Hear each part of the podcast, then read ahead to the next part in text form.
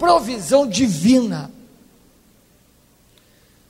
Conhecemos bem a história de Abraão. Abraão, Sara não podiam ter filhos e depois eles têm o filho da promessa. Tem o primeiro, tem esse segundo que era o filho da promessa, o que Deus prometeu. E agora Deus coloca Abraão à prova e manda ele entregar, matar, colocar em sacrifício o seu único filho, o filho que ele amava. E Abraão simplesmente subiu aquele monte com, aquela, com aquele menino e ali colocou o menino no altar, amarrou ele e ele ia então cortar o menino ao meio, oferecendo ao Senhor. Quer dizer, Abraão simplesmente ele obedeceu ao Senhor, ele estava sintonizado com Deus. Abraão já tinha passado por muitas coisas na sua vida, mas Abraão agora ele tem relacionamento com Deus, e quando Deus pede a coisa mais preciosa para ele, que era aquele filho, Abraão não, não, indagou, Abraão não duvidou, Abraão não ficou pensando, é, mas como Deus vai requerer o meu filho, esse único filho, se ele disse que tem uma grande promessa com essa criança? Não, ele não quis saber se Deus prometeu, se Deus tinha um futuro para a criança, se Deus tinha uma grande promessa para aquele menino, ele não queria saber disso, ele quis saber de obedecer. Obedecer. Deus mandou eu sacrificar, eu vou sacrificar. Quantas vezes um sacrifício para nós é um motivo de indagações, é motivo de dúvida, é motivo de preocupação, é motivo até da gente dizer: eu não estou entendendo Deus, por que, que eu tenho que fazer isso? Eu não tenho que fazer isso. Meu irmão, sacrifício não se explica, se obedece. Ponto final. Amém? Agora, Abraão, para dizer que Deus proverá, Abraão para dizer Jeová Jirê, Abraão para determinar ali que a partir daquele dia ele consagrava aquele lugar como Deus que provê, é porque o Deus que provê apareceu naquele monte. E aí, Abraão, ele só provou da provisão depois dele ter caminhado em obediência a Deus. Ele caminhou em obediência, ele pôde então provar da provisão de Deus. A provisão, irmãos, estava lá, mas ele teve que ir e pegar. Nós hoje vamos entender um princípio, abra sua Bíblia comigo, no capítulo 6 de Mateus. Vamos entender um princípio sobre provisão. Vamos entender algo que muitas vezes está na nossa mente erradamente. Mateus 6, versículo 26 diz assim: Observai as aves do céu, não semeiam, nem colhem, nem ajuntam em celeiros, contudo o vosso Pai Celeste as sustenta. Porventura, não valeis vós muito mais do que as aves? Qual de vós, por ansioso que esteja, pode acrescentar um côvado ao curso da sua vida? Só esses dois para a gente ganhar tempo. O que está acontecendo aqui? Jesus está ensinando sobre o que? Provisão. Muitas pessoas têm uma concepção completamente errada, completamente torcida sobre provisão. Muitas pessoas. Aí a gente vê algo acontecendo aqui. E eu pergunto a você: o que é provisão? O que, é Deus prover? Ah, pastor Marcos, eu acho que é o seguinte: prover é o seguinte, Deus provê. Aleluia. É, Deus provê. Meu irmão, o que é provisão? Provisão é o Senhor trazer as providências. Aleluia. O que é provisão? Provisão. Ele está provendo. Porque se não estivesse provendo, não estaria provido. Se está provido, porque ele proveu. Aleluia. Essas são as respostas que a gente dá assim, ó, e vamos falando sobre provisão. Ah, Deus provê, Deus provê, Deus já provê, meu irmão, Deus já provê, meu irmão. Aleluia. Irmãos viram um chavão no nosso meio. Como é que está, meu irmão? Ah, está meio difícil aí, estou sem dinheiro aí, estou passando um problema difícil, sem dinheiro. Deus já provê. Ah, mas eu estou aí, lá, tentando casar, está de Deus proverá, aleluia. Estamos sempre fazendo isso. Gente, é quase como culpar a Deus, como jogar para Deus uma coisa e, e, Deus que se vire, mas vai acontecer. Pode esperar que vai acontecer. Mas o problema é justamente esse esperar, é o esperar da provisão que nós confundimos. Porque tem pessoas que acham que Deus vai trazer tudo nas suas mãos. E aí, meu irmão, e o emprego? Estou esperando no Senhor. Mas como é que está? Está tudo bem. Quem confia no Senhor se renova. O que você está fazendo? Nada, eu estou confiando no Senhor. Para que fazer alguma coisa? preciso fazer nada. Eu confio no Senhor. Essa é algo impressionante que está impregnado em nós. Nós não precisamos fazer nada, é só esperar no Senhor. Né? Alguém trará a você os recursos até você, e a gente ah, Deus fará, alguém vai fazer, alguém, alguém vai chegar até mim, Deus, Deus já provê. Agora, aqui nesse texto que nós lemos, de que maneira Deus alimenta as aves? De que maneira Deus está sustentando as aves? Versículo 26 diz que elas são sustentadas pelo Senhor. Agora, Deus não coloca pessoalmente a comida no bico da ave, coloca? Hein? O Deus que criou o universo, ele vem e bota a comidinha. Imagina aqueles passarinhos, tudo lá no ninho, assim, ó, aquele biquinho, tudo abertinho. E Deus tem que cumprir a palavra que Jesus ensinou: sustentar os passarinhos. Se eu não sustentar, Mateus 6 não tem valor. É? Não. Entenda que Deus não faz ninho para passarinho nenhum, faz? Não. Mas Deus já proveu os galinhos para os passarinhos pegarem, levarem, trabalharem o seu ninho.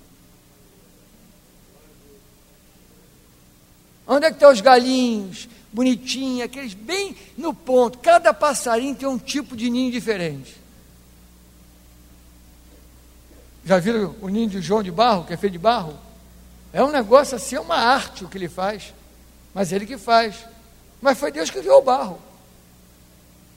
O passarinho tem o seu ninho, ele fez lá e tal, e bota aquela coisinha toda fofinha, né? Para a fêmea chocar o ovo, tá, tá, tá. Agora, Deus providenciou todo o recurso para ele trabalhar, se esforçar para fazer o ninho. O que eu quero que você entenda é que Deus já providenciou ali por perto desse passarinho, tudo que é tipo de minhoca, as minhoquinhas, toda a provisão de comida já está ali. Agora, Deus sustenta os passarinhos, sim, com a provisão que ele já gerou. Agora, alguém leva essa comida para o passarinho, a própria mãe e o pai. Eles fazem o trabalho deles. Agora, imagina se um passarinho tem um filhote aqui dentro desse salão. Eles estão aqui num ninhozinho, aqui assim, no cantinho, e aí nasceram os filhotinhos. E está tudo trancado, tudo trancado, ok? Os pais, né, o, querem sustentar o passarinzinho, o filhotinho, e eles saem voando aqui dentro. O que, que eles vão encontrar para alimentar o, o filho? Hã? Nada. Não tem nada aqui. Tem carpete, cadeira e ferro. Então aqui não tem mas na natureza tem tudo que um passarinho precisa para alimentar os seus filhos. Deus já providenciou, já está lá. Então Deus não constrói, vamos dizer assim, um ninho. Deus não pega o, o, o alimento e bota na boca do passarinho. Deus dá os meios para que o ninho seja feito, Deus dá os meios para que a comida esteja lá, para pegar e trazer para os filhotes. Deus já deu os meios para você, Deus já proveu para você, Deus já liberou tudo que a tua vida precisa. Abra seus olhos, tome uma posição, esteja sintonizado com Deus, que você vai encontrar para a sua vida tudo que é necessário. Resumidamente, a provisão é feita, mas o trabalho é deles. A provisão está lá, mas eles têm que pagar o preço. Há um conceito errado em nós de pensarmos o seguinte: a vida boa vai ser quando chegar na eternidade. Ninguém pode, vamos dizer assim, pegar as coisas eternas, o céu, a eternidade e tentar entender. Não dá para entender com essa mente, irmãos. Nós vamos ter que ter um novo corpo, novos céus, nova terra, um novo corpo. Isso é um mistério, vai ser uma bênção, vai ser o melhor para nós, aleluia, imortais, eternos. Jesus nos salvou para isso, mas não só para isso. Naquela cruz ele levou as maldições, ele levou tudo que é praga, todo o mal, assim como Israel saiu do deserto com ouro, com prata, pedra preciosa, tudo que tinha direito, porque Deus fez eles cair na graça dos egípcios. Deus quer fazer conosco também. Deus quer que nós possamos viver nessa vida supridos, mas não mimados. Amém? Porque senão, o que acontece? Deus está provendo, mas nós nunca estamos pegando o que é direito nosso. Nós nunca estamos tomando posse daquilo que é nosso. Vou te dar mais um exemplo. José e Maria.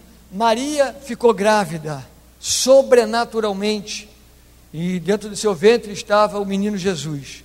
Maria e José então passaram muitas dificuldades, acabaram indo é, para uma outra cidade, uma outra região, para salvar aquela criança e passar por todo aquele aperto.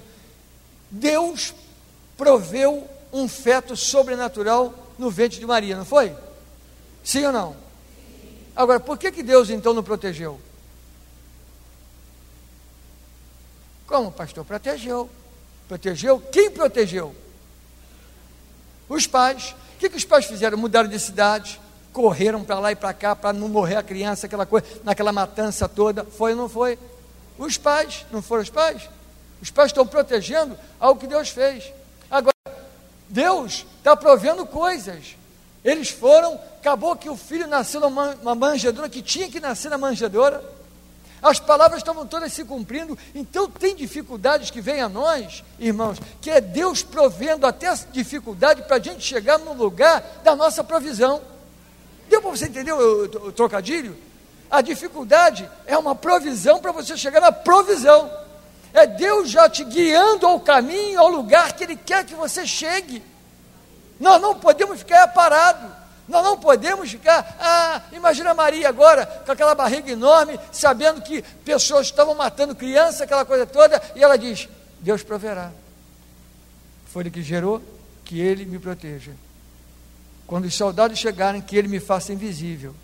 Se for necessário você ser invisível, Deus vai fazer.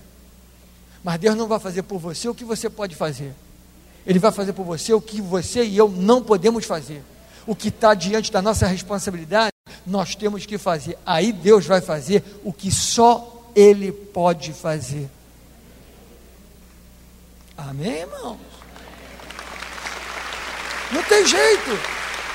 É um princípio de vida. Aí muitos cristãos, vamos dizer, muito crentes, né, vamos falar assim, muitas pessoas que conhecem a Deus, eles têm a alegria da salvação e o tormento de viver na vida.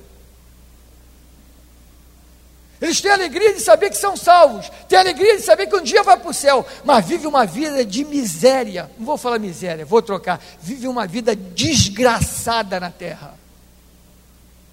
Uma vida que não é exemplo de um Deus poderoso, uma vida que não dá testemunho de um Deus tremendo, uma vida que a única coisa que ele sabe dizer, um dia eu vou morar no céu. É a única coisa que ele tem, é o único bem que ele tem, vou morar no céu. É a única coisa que ele sabe dizer, vou morar no céu. A única coisa que ele sabe dizer, Jesus venceu o diabo. E tudo aqui é diabo e eu vou para o céu. É a única coisa que ele tem certeza, vai para o céu. E a terra, e a vida. Pai, seja feita a tua vontade. Estou esperando você. Na terra como é feita no céu. No céu está pronta. Deus quer ver a sua vontade feita onde? Na terra. Então vivemos uma vida qualquer, uma vida diminuída, uma vida fracassada, porque nós já estamos garantidos para ir para o céu. Mas Deus quer que nós vivemos nesta terra um estilo de vida que as pessoas vão dizer: Poxa, eu não entendo você. Está uma crise tremenda. Você ganha igual eu ganho. Eu estou duro e você está sempre equilibrado e sorrindo e alegre. Qual é a diferença de nós dois? Aí você vai explicar porque você tem o Senhor na sua vida. Amém?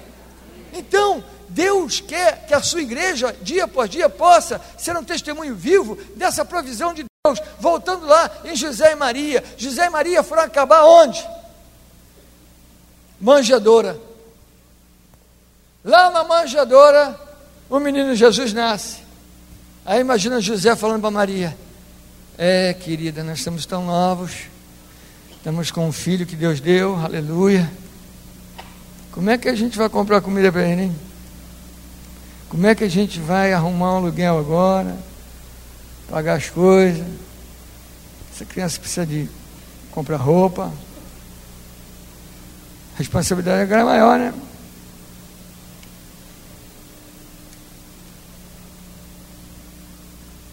Deus sabia de tudo que eles iriam precisar, mas porque eles não se preocuparam com isso, eles guardaram a criança, eles estão fazendo a vontade de Deus, eles estão zelando pelo que Deus lhe deu, aí Deus então agora envia o que eles precisam.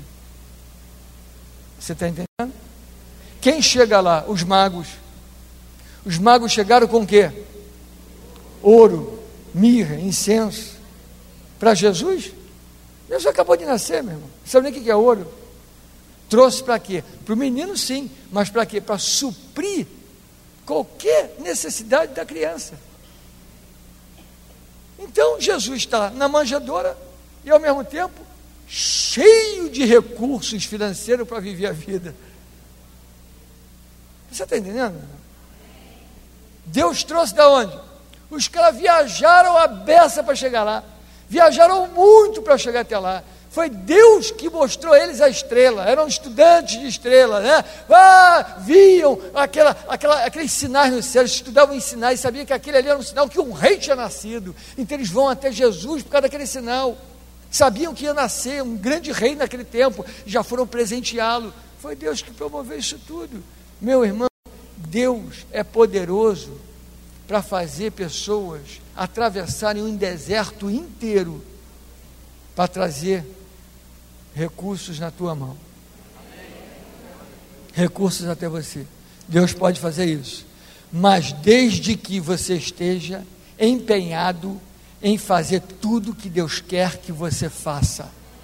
Não adianta só criarmos esse, esse mau hábito de dizer, não, Deus proverá, Deus trará, Deus fará. Se Deus não fez, não fez. Vai chegar, vai cair, aleluia, em cima de mim. Vou encontrar. Deus pode até fazer isso, desde que nós estejamos afinadinho com a Sua voz, com a Sua palavra, querendo cumprir o seu propósito. José e Maria estavam fazendo tudo de acordo com a vontade de Deus. Deram de tudo, passaram vergonha, passaram problema, viajaram, estavam cansados, esgotados, mas no momento certo, Pessoas vieram de distâncias enormes para trazer o recurso para dar continuidade àquilo que eles precisavam. Amém? Quando nós estamos encaixados no projeto de Deus, encaixados no que Deus quer, meu irmão, não tem jeito, ou de longe ou de perto, as coisas chegarão, mas elas só chegarão na medida que nós desempenhamos o nosso coração em servir, em trabalhar, em nos dar ao Senhor. Deus não abençoa ninguém à toa. Quantos entendem? Deus quer um povo que tenha realmente a sua sabedoria, que desenvolva a graça, que possa mostrar suprimentos do Senhor constantemente na sua vida, mas um povo que se esforça, que vai ao encontro daquilo que Deus tem, que paga um preço para fazer o que Deus quer. Amém? Já estou quase terminando, irmãos.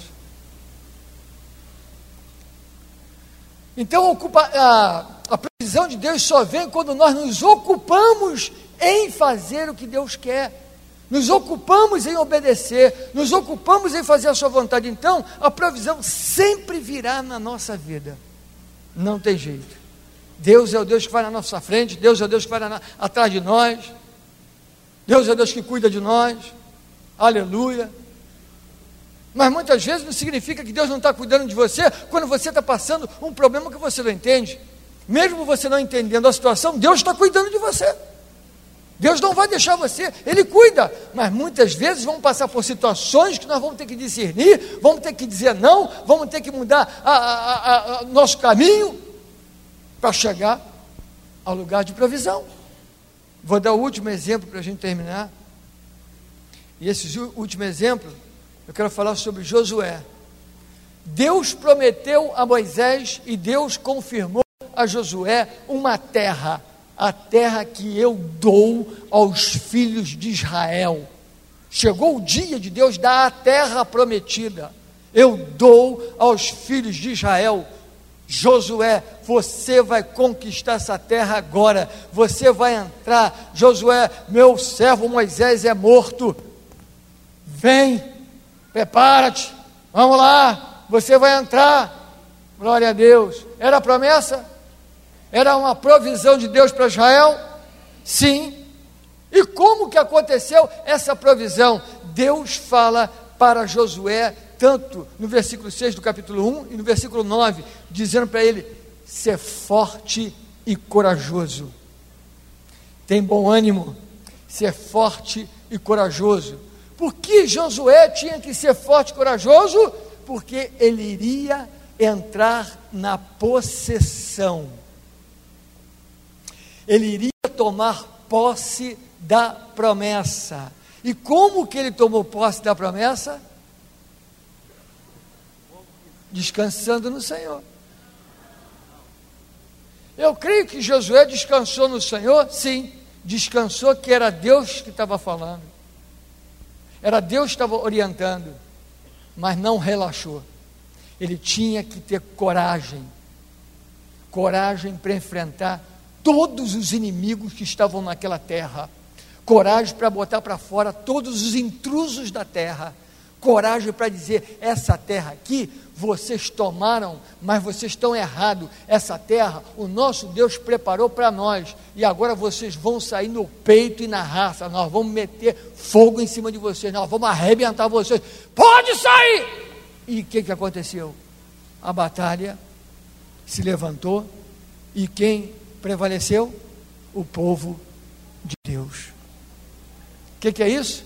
Conquista. O que, que é isso? força. O que, que é isso? Coragem. Você sabe o que, que é coragem? Coragem é habilidade de se levantar diante do medo. Isso é coragem.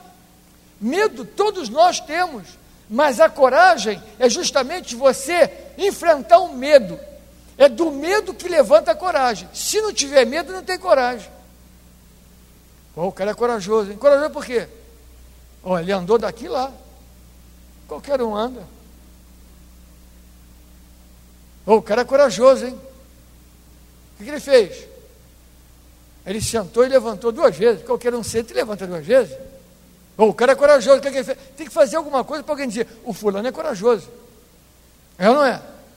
O cara deu um salto do chão, caiu em cima do púlpito, virou cambalhota e caiu em pé certinho no chão. O cara é corajoso, ele podia ter quebrado o pé. Tem algum motivo.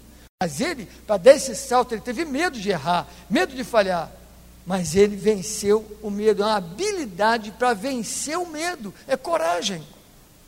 Josué, olhando naturalmente, tinha medo, mas ele juntou o que? É uma promessa, e eu vou ter coragem, eu vou vencer esse medo e vou tomar essa promessa. Aleluia! Deus me prometeu. Irmãos, Deus faz? Faz mas Deus já habita dentro de você, de mim, dentro de nós. Ele fala, Ele cria, Ele mostra coisas, Ele fala conosco, Ele nos direciona, Ele nos tira a paz para dizer, ah, ah. Ele nos dá, nos dá paz para dizer, continua. Amém? Isso é andar com Deus, isso é fazer a vontade de Deus. Então, simplesmente, Josué teve que ter coragem. Deus não falou para Josué, agora você vai orar, você vai jejuar. Não, o tempo de orar, jejuar, ele já tinha feito. Agora é hora de se posicionar, é hora de entrar, é hora de conquistar a promessa. Deus já proveu uma terra para Israel. Eles saíram do Egito e agora essa terra está diante de nós. Essa terra está ali Aleluia. Onde é que está a terra? A terra está lá, mas está cheia de gente. Eles todos vão sair, fiquem tranquilos. Mas como? Não sei. A terra não é nossa? É, Deus nos deu, deu. Vamos lá e vamos tomar. E vamos botar para fora os intrusos.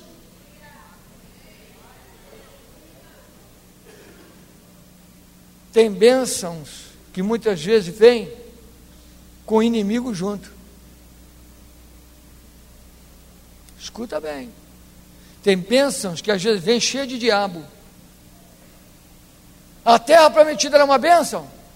Era. Tinha demônio lá? Inimigo lá? Eles tinham que botar para fora? Tinha. Às vezes a tua bênção, a tua promessa, tem inimigos infiltrados para tentar destruir ela. Você vai até tomar ela, mas ela vai vir contaminada. Nós temos que ter discernimento para tomar aquilo que Deus nos deu e separar o que é para separar e dizer: aqui não, eu quero o que Deus me falou, que era assim, não é a coisa enfeitada de. Não, não.